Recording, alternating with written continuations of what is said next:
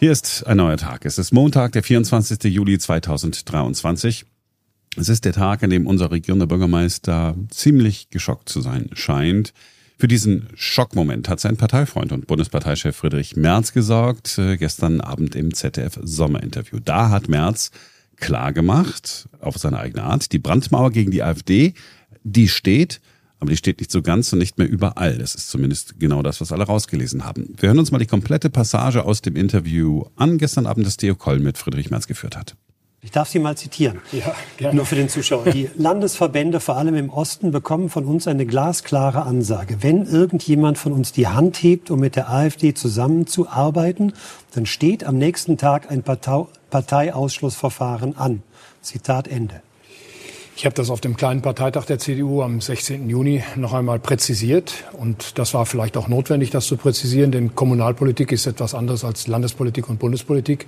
Es geht hier um gesetzgebende Körperschaften, es geht hier um Regierungsbildungen. Auslöser war natürlich der Vorfall vor einiger Zeit in Thüringen, wo dort ein Ministerpräsident äh, gewählt worden ist äh, mit den Stimmen der FDP, der CDU und der AfD. Äh, und dass sich das nicht wiederholt, dagegen richtet sich diese klare Ansage auf Bundesebene, Landesebene und es wird keine Beteiligung der AfD an einer Regierung gegeben, jedenfalls nicht mit uns. Und sie werden auch keine Mehrheit dafür bekommen. Aber es geht doch auch in den Gemeinden um politische Kooperation mit einer ja zum Teil als rechtsextrem geltenden Partei. Es ist doch völlig klar. Auf der kommunalen Ebene ist die Parteipolitisierung ohnehin ein bisschen zu weit vorangeschritten ist es jetzt in Thüringen ein Landrat gewählt worden und natürlich ist das eine demokratische Wahl. Es ist in Sachsen-Anhalt in einer kleinen Gemeinde ein Bürgermeister gewählt worden, der der AfD gehört, angehört. Und natürlich ist das eine demokratische Wahl, das haben wir doch zu akzeptieren. Und natürlich muss in den Kommunalparlamenten dann auch nach Wegen gesucht werden, wie man gemeinsam die Stadt, das Land, den Landkreis gestaltet.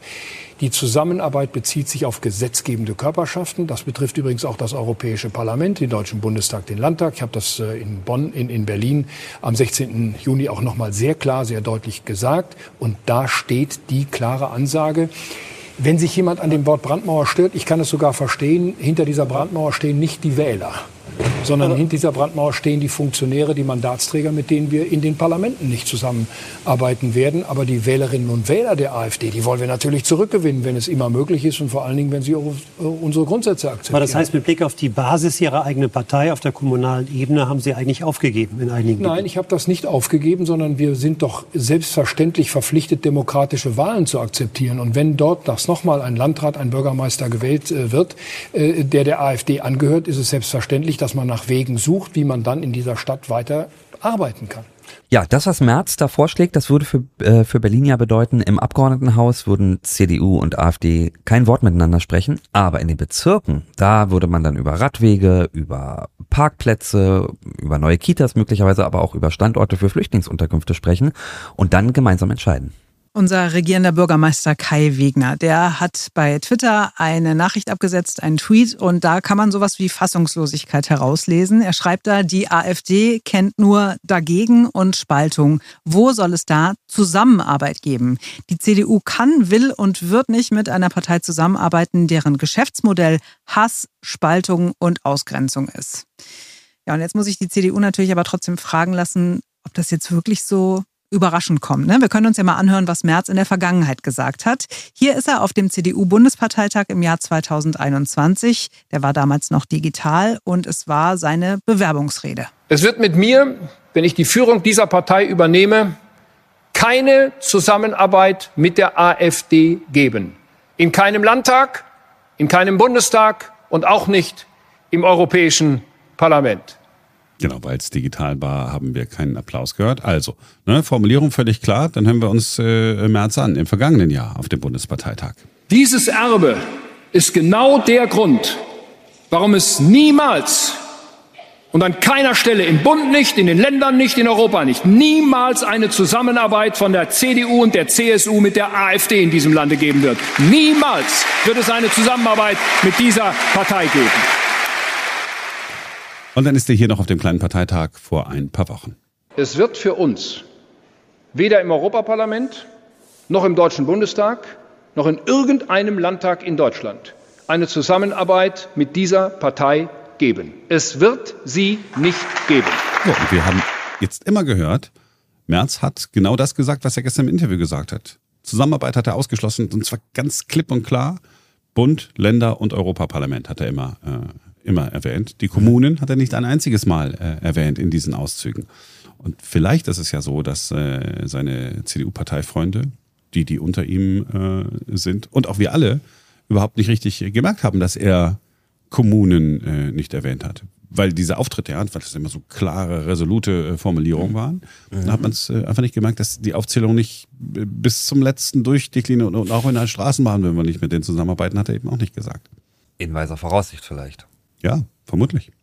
So, ähm, diese Diskussion wird uns den ganzen Tag, wahrscheinlich noch einige Tage äh, beschäftigen, auch wenn wir jetzt sozusagen einmal gelernt haben, nichts Neues hat er nicht gesagt.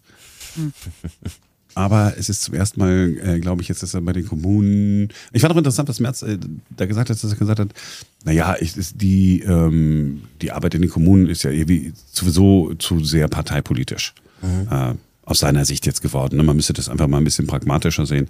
Und da hat er ja natürlich auch einen Punkt. Ähm, wenn jetzt jemand ein AfD-Mitglied ist in irgendeinem wunderschönen ostdeutschen äh, Bundesland, das äh, mit ein bisschen Pech Thüringen heißt, sagt, ach Mensch, hier, da äh, wollen wir nicht da mal die Pflastersteine erneuern. Hm. Ähm, da weiß ich jetzt nicht, ob man dann sagen muss, ja, ich bin dafür, aber weil du es vorgeschlagen hast, dann mache ich das nicht. Ich, ich, ich vermute mal, dass Merz äh, so einer ist. Dass Merz ein Konservativer in der CDU ist, wissen wir auch. Aber dass man ihm jetzt nachsagen könnte, dass er jetzt da äh, der große neue rechte Mann ist. Und was soll er denn machen? Seine CDU kommt ja äh, über die, was haben sie jetzt, 28 Prozent einfach irgendwie nicht, nicht raus. Die anderen, ja, 10, 18 Prozent, die konservativ sind, die sind ja bei der AfD. Ich weiß noch nicht, ich kann mir irgendwie nicht vorstellen, dass das gehen soll, dass man das eine vom anderen trennt. Ne? Und also wenn das, wenn das einmal machst, dann ja, dann ist die Brandmauer halt eingerissen, glaube ich. Aber ähm, was mhm. ich auf jeden Fall total cool fand, was ich so nicht erwartet habe, war, dass Kai Wegner sich so klar positioniert. Also weil man dem ja immer so ein bisschen unterstellt hat, ja, der ist so ein bisschen weichgespülter, ne, und ist jetzt nicht so auf Konfrontation aus und so und dass der so sich sofort abgegrenzt hat und sofort seinen Standpunkt äh, geäußert hat, nicht nachdem noch erst mal fünf Tage lang irgendwelche anderen Leute was gesagt haben und er dann sich quasi dieser Meinung angeschlossen hat, sondern dass er sofort äh, da seinen Punkt gemacht hat. Finde ich total gut. Mhm. Geht mir genauso. Ich habe mich gefragt, äh, weil das Interview ist aufgezeichnet worden am Nachmittag, es war noch schön hell äh, draußen. Mhm. Im Sauerland haben die sich, glaube ich, getroffen. Ich habe den Anfang gar nicht gesehen. Ähm, dieses Interview meine ich. Ob die sich danach untereinander, ich meine, die telefonieren ja alle miteinander. Mhm. Ne? Wenn wir gesagt, pass mal, bitte, der Weg gesagt hat, sag mal, ich, ich, muss gleich ausrasten. Hat er das jetzt wirklich gesagt? Kann wohl nicht wahr sein.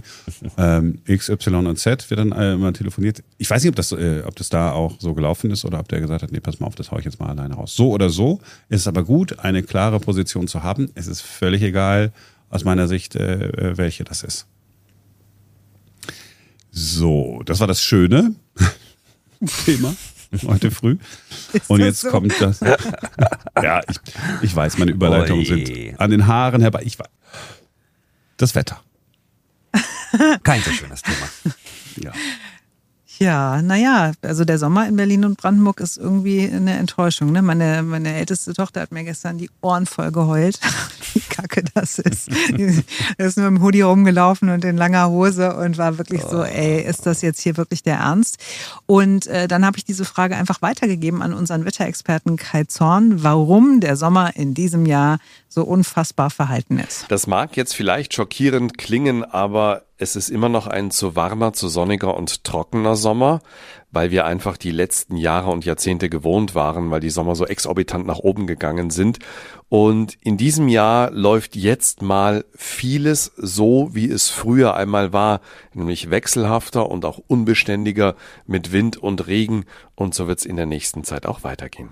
Gut, aber dann ist die Frage, wann wird es denn nochmal so richtig hochsommerlich? Das wird dauern. Vorerst nicht. Also in diesem Monat sowieso nicht mehr. Zwischendurch kann es mal ein paar Tage geben, wo wir 25 Grad und mehr bekommen, aber nichts Beständiges.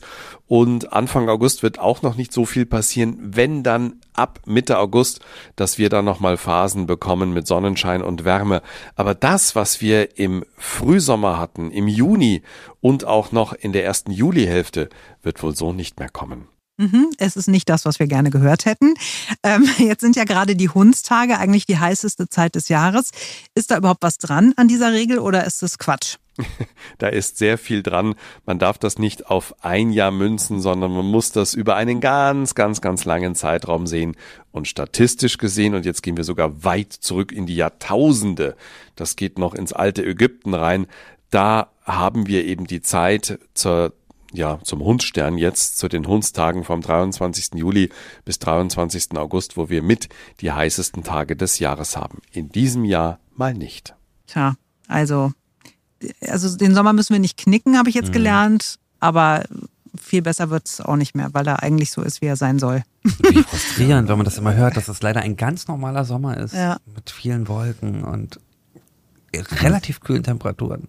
Wollen wir nicht wirklich äh, froh und dankbar sein, wenn ich mir angucke, seit, seit Wochen reden wir über Hitzewelle 1, Hitzewelle 2, Hitzewelle 3. In Griechenland zählt man äh, schon gar nicht mehr, wie viele Hitzewellen mhm. es war. Es ist einfach nur eine riesig große.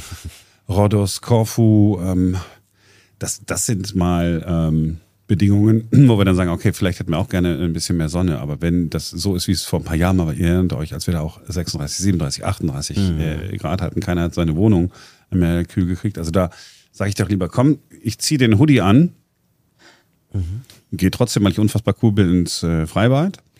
ähm, weil wenn man nur, wenn man nur schwimmen geht, kann es auch regnen. Ne? Ja.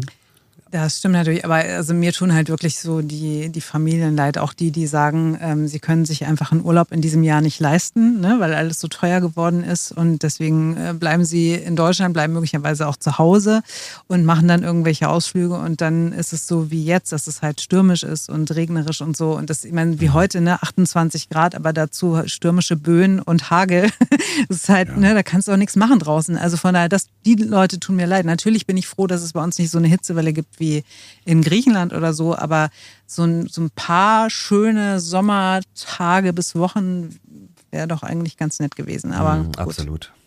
Halt also ran an die Playstation-Leute. Ja.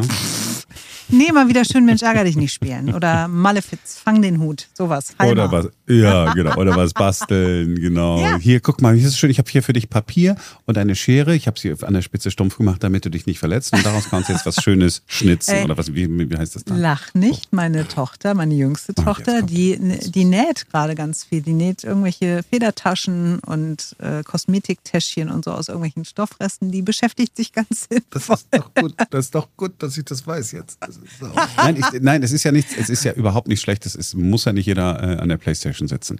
Das ist ja auch, ne, wir sind ja alle nur noch äh, äh, Couch Potatoes. Nein, alles gut, ich sag nichts. Ähm, ich freue mich äh, sehr. Vor allen Dingen freue ich mich, dass offensichtlich nichts davon für mich äh, gemacht wird. Doch, ich werde dir gleich sagen, sie soll ja auch so eine Federtasche nähen. Und äh, was wir noch gar nicht mit keinem Wort heute erwähnt haben. Was ist überhaupt eine Federtasche? Wochenende, na, so eine, na, so wo Stifte reinkommen. Federmäppchen. Ach, Ah, wegen Ein früher Mäppchen. Schreibfeder. Now I got it. Entschuldigt. Wir können weitermachen. Äh, wir haben gar nicht über den, äh, den Löwen gesprochen, der kein Löwe ist, sondern ein Wildschwein. Ich meine, es ist alles dazu gesagt worden. Ich wollte nur kurz noch erwähnen, dass mein, mein Lieblingsmeme vom Wochenende war, man sieht ein Weizenfeld und da drin so eine, so eine äh, Haifischflossen und drunter steht, Klein Machno kommt nicht zur Ruhe. Sensationell. Ah, und damit gut. beenden wir diesen Podcast für heute. Oder besser wird's nicht. Wir sind morgen wieder für euch da, denn dann ist wieder ein neuer Tag. Das ist leider wirklich eine gute Idee, muss man ehrlich sagen. Wow.